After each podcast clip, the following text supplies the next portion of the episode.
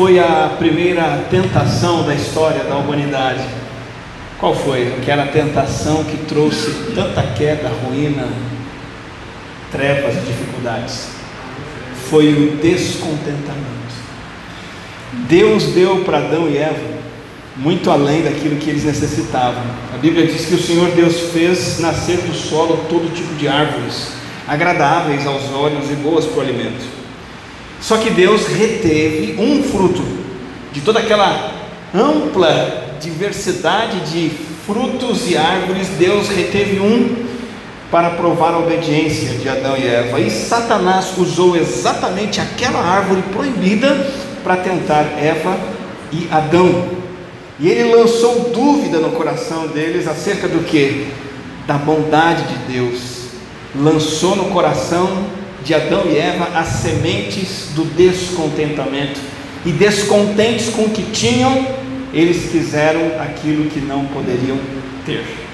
O descontentamento é exatamente isso: é a gente duvidar da bondade de Deus.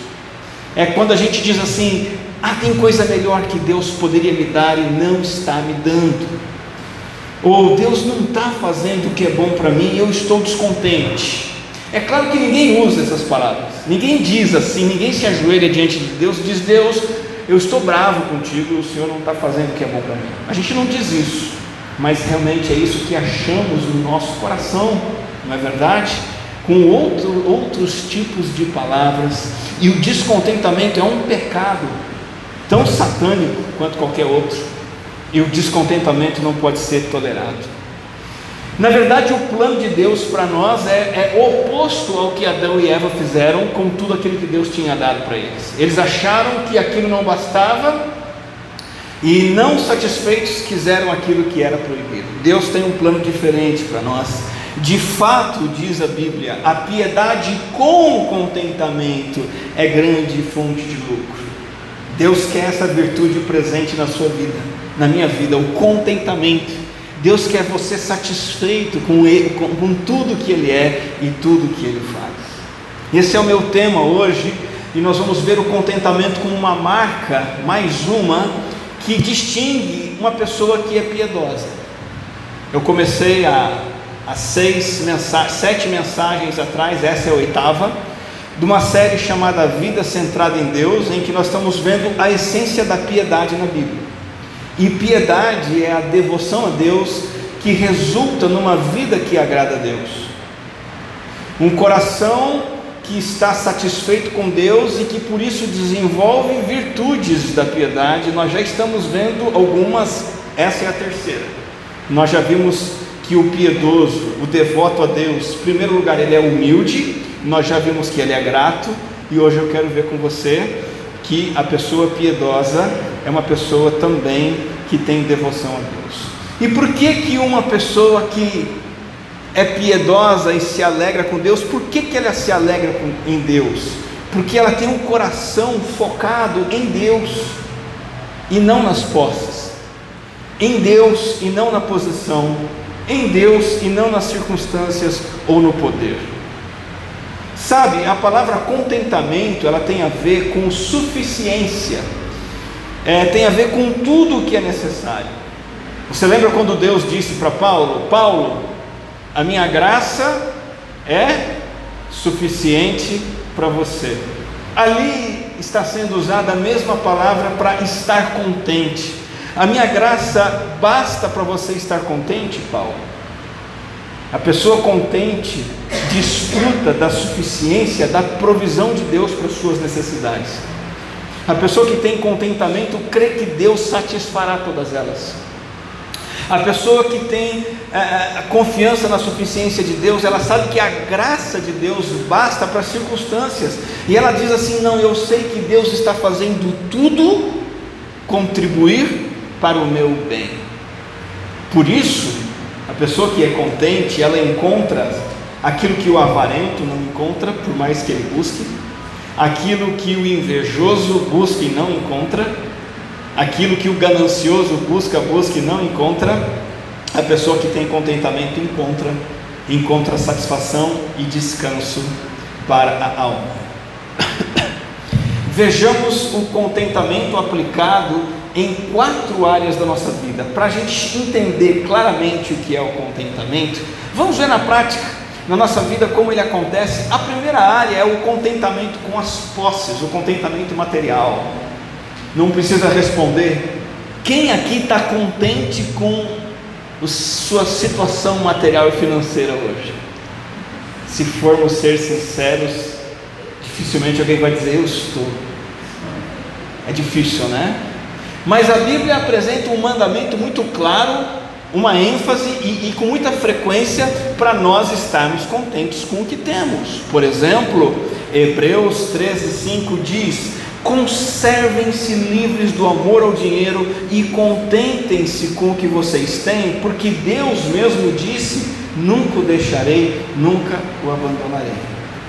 Esse versículo da palavra de Deus nos incentiva a buscar o contentamento com base na promessa divina de suprir as nossas necessidades. Deus prometeu cuidar de você? Você confia em Deus? É uma promessa, está na palavra, está garantido, é dele mesmo? Então isso é suficiente para você estar contente e ter contentamento. Agora você sabia que o descontentamento aparece na Bíblia junto com pecados feios como o homicídio, ele é comparado, por exemplo, ao adultério. Sabia que o descontentamento é comparado ao furto? É só você lembrar dos dez mandamentos. Qual é o último? Qual que é o último dos dez? Não cobiçarás. Carro, casa, mulher, o servo, a serva, nada do teu próximo. Ou seja, não fica desejando o que os outros têm. Para isso eu tenho que estar contente com o que eu tenho. Quais são os outros mandamentos? Não adulterarás, não matarás, não furtarás. Está tudo no mesmo pacote daquilo que Deus espera de nós. Então, se eu estou descontente com o que eu tenho, estou desejando o que os outros têm, eu sou tão pecador quanto um assassino. É sério isso, né? E veja como essa virtude de uma pessoa piedosa é necessária, o contentamento com as posses. Até porque a Bíblia faz um alerta muito sério para o perigo do descontentamento. Assim como aconteceu com Adão e Eva, a falta de contentamento com Deus é o ponto de partida para outros pecados, é o início da ladeira para uma vida de outros pecados. Olha o que Paulo diz aqui no versículo que lemos, já, mas na sequência. Ele diz assim em 1 Timóteo 6: De fato, a piedade com contentamento é grande fonte de lucro. Esse nós já lemos. Agora, olha o verso 7: Pois nada trouxemos para este mundo, e dele nada podemos levar, por isso, tendo que comer e com que vestir-nos, estejamos com isso satisfeitos. Mas veja a continuação: os que querem ficar ricos, os descontentes que querem mais e mais, caem em tentação, em armadilhas e em muitos desejos descontrolados e nocivos que levam os homens a mergulharem na ruína e na destruição. Veja onde leva o descontentamento, porque o amor ao dinheiro é a raiz de todos os males. Algumas pessoas, por cobiçarem o dinheiro, desviaram-se da fé e se atormentaram com muitos sofrimentos.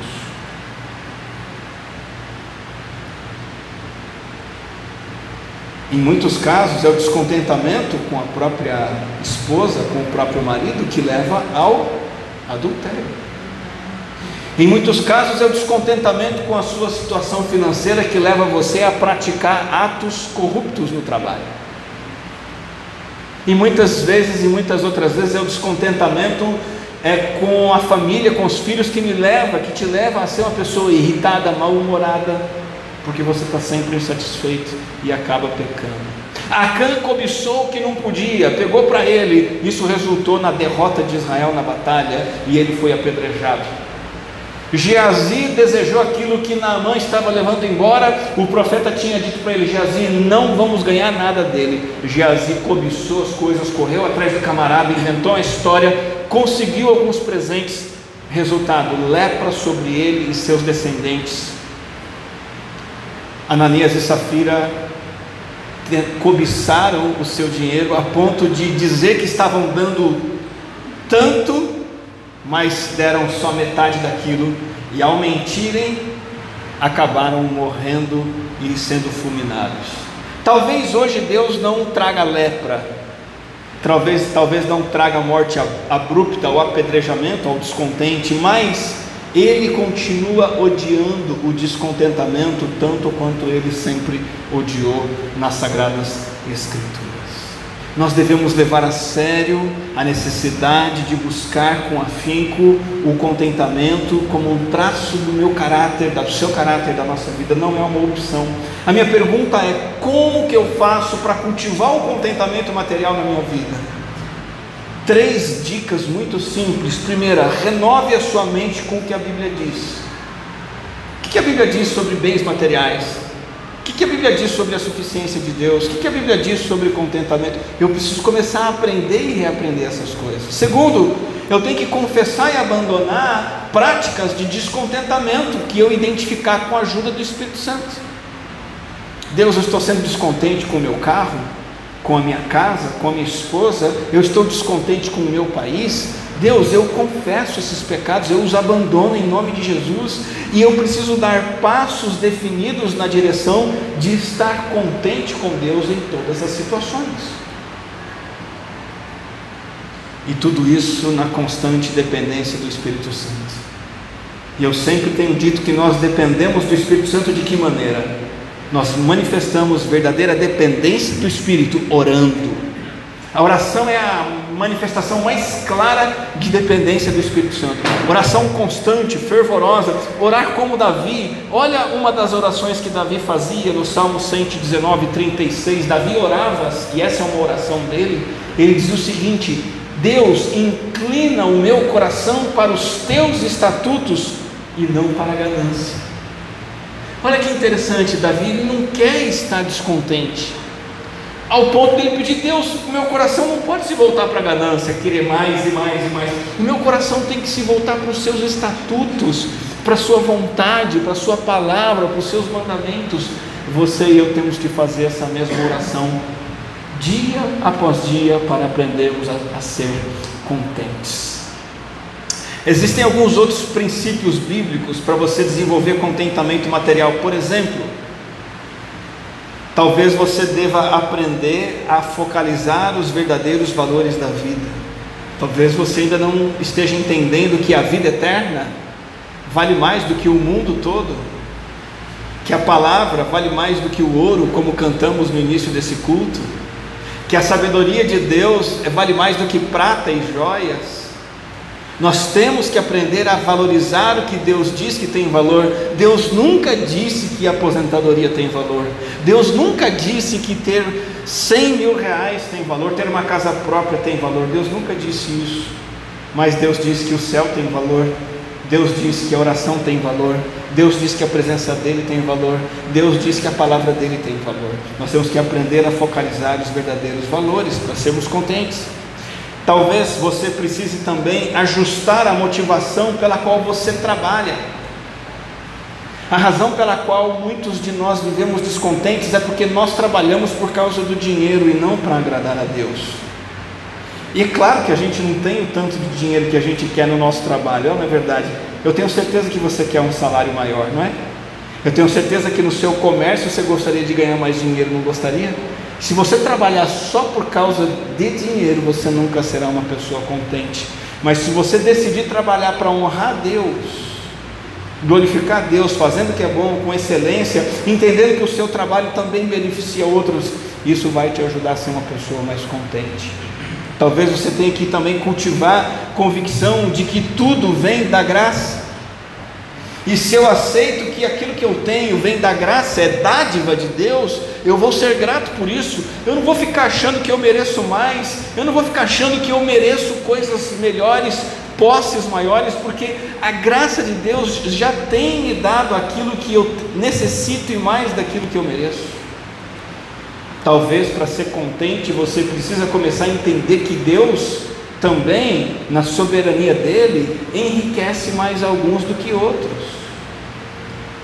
Isso é plano de Deus. A gente não sabe por que umas pessoas têm mais dinheiro que outras na providência divina.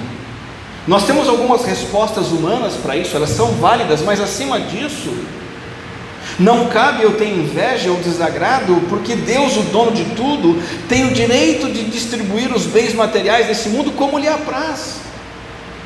Não adianta eu questionar Deus, ter inveja de quem ganha mais, ou achar que quem ganha menos merece menos. Tem uma parábola que Jesus contou dos trabalhadores da vinha, que o dono diz assim no final da parábola: Eu não sou o dono da vinha, eu não tenho o direito de dar o quanto eu quiser para o trabalhador, trabalhador que trabalhar para mim? Sim. Então por que, que você está com inveja porque eu sou generoso? O que, que estava acontecendo na parábola? Um camarada trabalhou o dia inteiro e ganhou o mesmo tanto que o camarada que trabalhou uma horinha ou duas. E Deus, o dono da vinha, diz: Eu, eu dou o quanto eu quero para quem eu quero, e se eu não quiser dar nada para ninguém, eu não dou, ninguém merece. Então Deus, na sua providência, enriquece mais alguns do que outros. Não adianta reclamar, só basta agradecer. E nós temos também que fazer, sabe o que? Mais uma coisa para desenvolver contentamento material, nós temos que aprender a repartir o que temos. Tem gente que acha que porque tem pouco não pode repartir, e isso reflete um coração ingrato.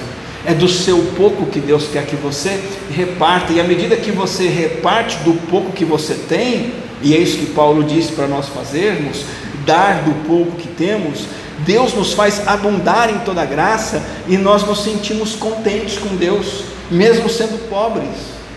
O contentamento vem quando eu aprendo a repartir, seja eu rico ou pobre, eu aprendo a ser contente quando eu reparto aquilo que eu tenho. Primeira área de contentamento é essa, contentamento material. Segunda área, importante, Contentamento com a posição na igreja, posição no corpo de Cristo. Muita gente tem dificuldade em se contentar com isso e reclama do que faz na igreja. É verdade.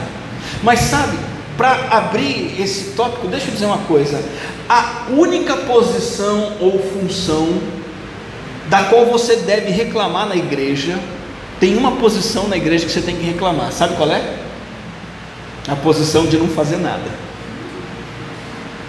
E poucos crentes reclamam disso. Na verdade, alguns crentes até pedem isso. Não, eu quero estar na igreja, mas eu quero estar na posição de não fazer nada. Essa é a única posição da qual você tem que reclamar. Fora disso, qualquer trabalho na igreja é nobre e nós temos que estar contentes com todo tipo de trabalho.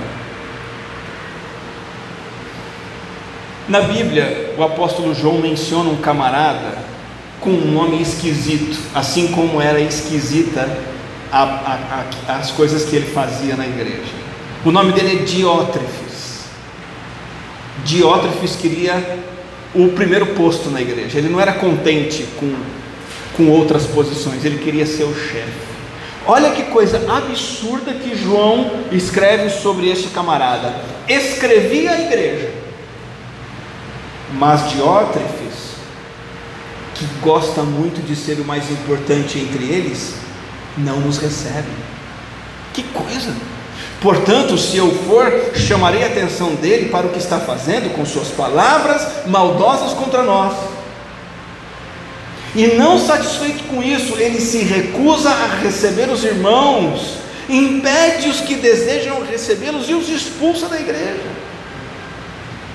Tudo porque ele quer ser o primeiro. O resultado, quando você não está contente com a sua função na igreja, você tem inveja, disputa, autocomiseração, eu sou um pobre coitado, eu sou um João ninguém. A atitude correta está nesse fato. Deus colocou cada um de nós no corpo de Cristo como Ele achou melhor.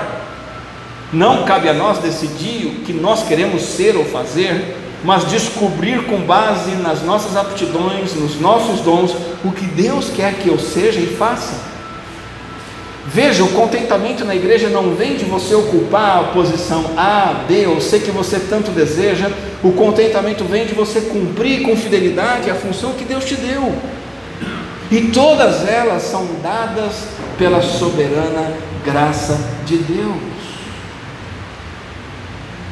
Nesse ponto, nós devemos nos lembrar da parábola dos talentos, na verdade, uma, uma parábola muito conhecida da Bíblia, em que cada empregado foi cobrado de acordo com aquilo que recebeu. E cada empregado recebeu uma quantidade certa para trabalhar com aquilo. O seu patrão vai em viagem e quando ele voltasse, eles deveriam ter feito aquilo render. Quer você tenha vários dons espirituais, quer você tenha apenas um, talvez o seu dom espiritual coloque você aqui na frente, numa posição de destaque, talvez o seu dom espiritual coloque você lá no banheiro ou na cozinha, ou lá fora arrumando as coisas, não importa. Esses dons foram concedidos por Deus em Sua graça, nós não merecíamos, não fizemos nada para ganhá-los, foram soberanamente dados a nós. Eu não mereço estar no lugar que eu estou na igreja, e ninguém mais merece estar onde está. Cada um de nós está onde Deus nos colocou pela graça, e Ele é soberano nisso. E Ele tem o direito de colocar cada um onde melhor lhe apraz. O que, que você pode fazer para se contentar com a sua posição na igreja? Como que o reconhecimento de que a soberana graça de Deus te ajuda a estar no corpo de Cristo, não importa o que você faça, estar contente aqui? Primeiro, reconhecendo que você está onde está, porque Deus, o Pai, decidiu colocar você onde você está. Não é acaso, não é porque você é melhor ou pior, não é porque você tem bons amigos ou bons contatos na igreja, é porque Deus te colocou onde você está. Reconheça também que você não merece estar onde está, não importa o trabalho. Ninguém merece estar ministrando ah, na reunião de oração. Ninguém merece estar ministrando as crianças, ministrando louvor. Ninguém merece estar ministrando na área de serviço, lanche, etc. Ninguém merece. Reconheça isso, isso vai te ajudar a ser um crente contente com o que você faz na igreja. Terceiro, reconheça que cada parte do corpo é importante. Você é importante para Deus, você é importante naquilo que faz para Deus, você é importante na igreja, você é importante naquilo que faz para a igreja, e conforme você reconhece e aceita essas verdades, você vai ficando contente, estimulado vivendo uma vida segundo o propósito de Deus. Contentamento vale para os nossos bens materiais. O contentamento é necessário para a nossa posição da igreja. Terceiro lugar, o contentamento é importante também na sociedade. Posição social. Nossa vocação, nosso emprego, status e condição financeira. Veja, nós estamos no mundo que é obcecado por status e posses. As redes sociais vieram para mostrar isso. Quem que é importante? Quem tem um cargo importante na sociedade e quem tem dinheiro e consegue fazer as coisas. De modo que, traduzindo, quem é a pessoa contente? A pessoa que atinge esses níveis altos de posição, emprego, cargo e grana e caímos na tentação de descontentamento com a posição que ocupamos e com os recursos que possuímos. Mas esse é um grande engano da sociedade. Salmo 75, 6 diz: Não é do Oriente, nem do Ocidente, nem do deserto que vem a exaltação, é Deus quem julga, humilha a um e a outro exalta. Nessa questão da vida na sociedade, temos que voltar a crer na soberania de Deus em todas as coisas. Esse texto da palavra de Deus está dizendo que Ele governa o mundo natural tanto quanto o mundo espiritual, embora isso não seja tão evidente para nós. Deus, na sua soberania, designa quem vai ser motorista, quem vai ser pedreiro, quem vai ser professor, quem vai ser manicure, quem vai fazer faxina, quem vai ser metalúrgico, quem vai ser vendedor, secretário, funcionário público, é Deus quem abre portas, fecha portas. Interessante que se não fosse assim, imagina como o mundo seria caótico. Se todo mundo fosse vendedor, não tivesse ninguém para comprar. Se não tivesse jardineiro, como é que ia fazer? Se não tivesse lixeiro, se todo mundo fosse professor e ninguém fosse ah, secretário, Deus equilibra as coisas na sociedade para que o mundo funcione. E nós não podemos viver na sociedade baseado na ganância material, na cobiça por status, porque isso só traz desequilíbrio.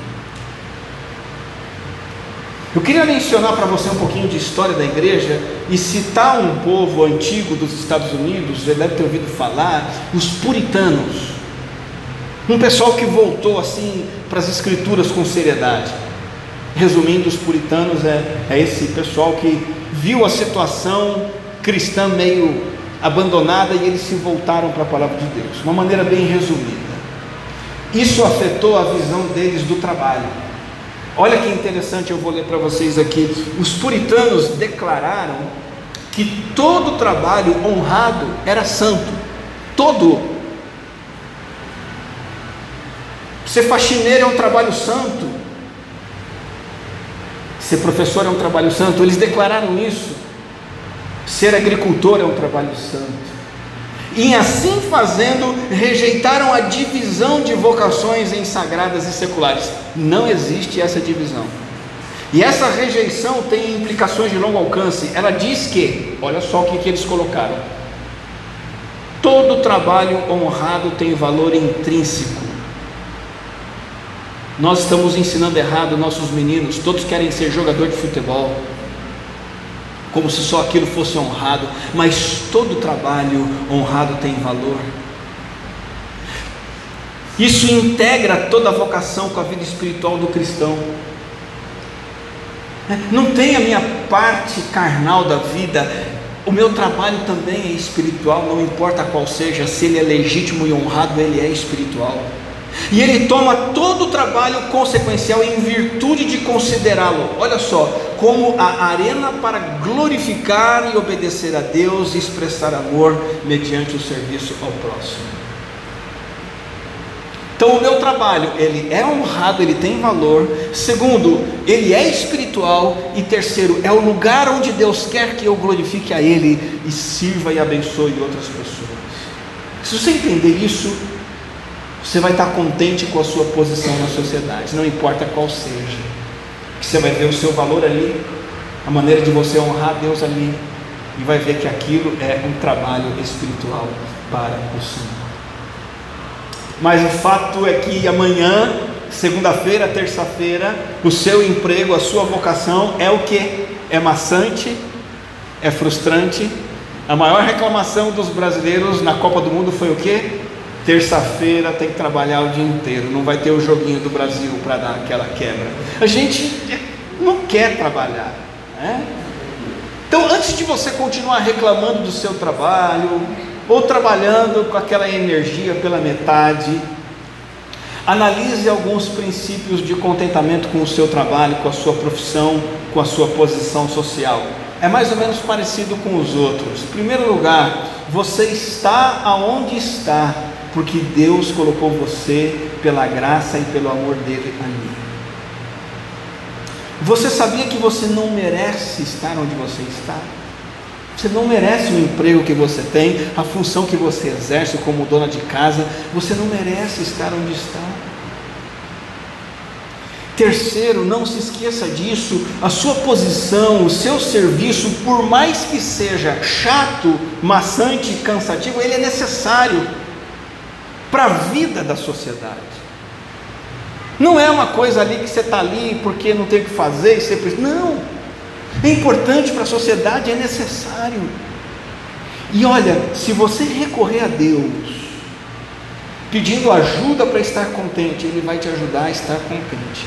Ele vai te capacitar a trabalhar contente, fiel, mesmo ganhando pouco, mesmo com condições ruins, mesmo numa situação obscura ou numa situação de marasmo, Deus vai te ajudar a trabalhar com contentamento, cumprir a sua função com contentamento.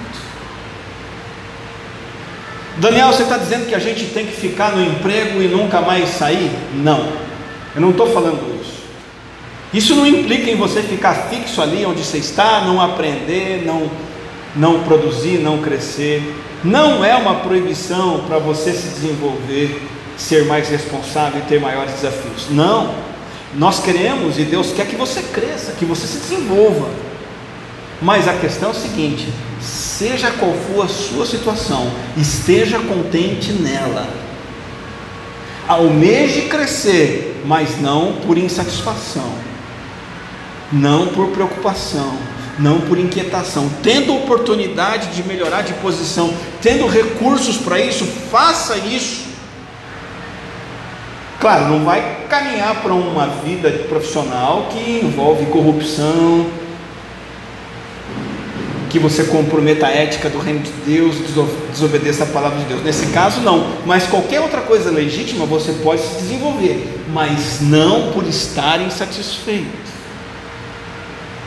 Crente tem que fazer seu serviço com excelência, não por ambição, não porque quer algo melhor. Deixa eu trabalhar bem aqui, porque quem sabe eu saio dessa porcaria desse emprego, não.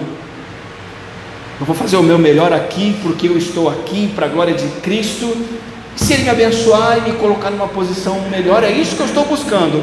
Mas eu não vou ficar reclamando daquilo que eu estou fazendo hoje, porque eu tenho que ter contentamento no meu coração. Então Deus é soberano na nossa posição social. Ele nos coloca e nos mantém onde Ele deseja que estejamos. Contentamento material, contentamento com o seu lugar na igreja. Terceiro lugar, contentamento na sociedade. E por último, Contentamento com a providência de Deus, em outras palavras, com as circunstâncias da vida, em geral.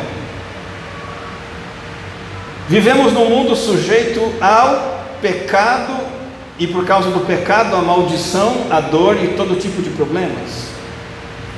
Os cristãos estão imunes às circunstâncias azedas e dolorosas da vida? Não, de maneira alguma. Ao contrário, mais que isso, nós cremos que estamos debaixo das maldições do pecado e da dor, mas cremos ao mesmo tempo que nada é por acaso. E tudo que nos atinge de bom ou de ruim faz parte da vontade de Deus que é insondável, é, é difícil de atingir, de entender, mas nós cremos que Ele é cheio de sabedoria, cheio de poder e cheio de amor circunstâncias estão debaixo da providência de Deus, providência que é o cuidado de Deus, o controle de Deus sobre o universo. Olha que verdade maravilhosa que está na palavra de Deus, versículo é, 10 e 11 do Salmo 33. O Senhor desfaz os planos das nações e frustra os propósitos dos povos mas os planos do Senhor permanecem para sempre, os propósitos do seu coração por todas as gerações. Ora, se Deus controla nações e povos, as circunstâncias da minha vida também estão debaixo do controle dele. Eu tenho que estar contente com todas elas. Não é fácil aceitar isso. Há eventos, circunstâncias que doem, não é? Coisa que chateia a gente, lança dúvida no nosso coração sobre se Deus realmente é sábio, se Ele nos ama. Por exemplo, uma tragédia grande, uma deficiência física. Tem deficiência física que incomoda a gente a vida toda a gente não consegue mudar, né? É daquele jeito. Não tem dinheiro para fazer plástica ou nem dá enfermidades crônicas, um dano inesperado, um, um vizinho irritante, um emprego chato, ruim, a temperatura que está quente demais, frio demais, é bicho que voa. Há milhares de circunstâncias na nossa vida o tempo todo que podem causar descontentamento. E aí a coisa é mais grave, porque a gente olha para o incrédulo e fala: Nossa, mas eu tenho tanto perrengue. Minha família aqui tem doença, minha família tem conta sem pagar, minha família aqui tem, tem desemprego, minha família tem moro mal, minha casa está caindo, meu carro quebrou. Aquele camarada que não está nem aí para Deus, está tudo certo com ele. Não é fácil. Mas nós temos que entender que os planos do Senhor permanecem para sempre. Desde as coisas pequenininhas do dia a dia, às grandes coisas que envolvem as grandes nações, tudo está debaixo dos planos do Senhor, do seu propósito, e nada frustra aquilo que Ele determina. Como é que você pode aprender a viver contente em toda e qualquer situação? Paulo disse isso, lembra? Eu aprendi o segredo para viver contente em toda e qualquer situação. Paulo falou isso, dizendo: Eu aprendi o segredo para estar contente mesmo com fome. Gente, eu não consigo. Eu com fome, não mexe comigo. Paulo está dizendo que ele aprendeu a estar contente com sede, com sono. Ele aprendeu a estar contente em toda e qualquer situação. Ele diz que tem um segredo. Qual é o segredo? A resposta pode estar em 2 Coríntios 12, quando o apóstolo Paulo diz assim: O Senhor me revelou, minha graça é suficiente a você. E eu posso estar contente com fome, com fartura, com dinheiro, sem dinheiro. A graça é suficiente, a graça basta. O meu poder se aperfeiçoa na fraqueza. Apenas se lembre do que estava acontecendo com o apóstolo. Lembra?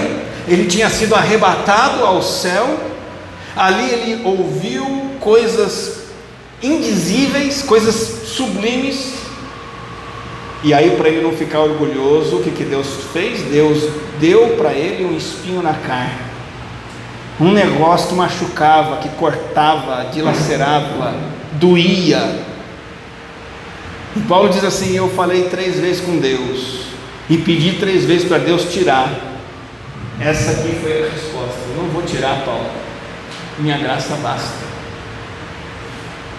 Você não vai estar contente se eu tirar, você não vai estar contente se eu pôr, você vai estar contente se você crê que a minha graça é suficiente.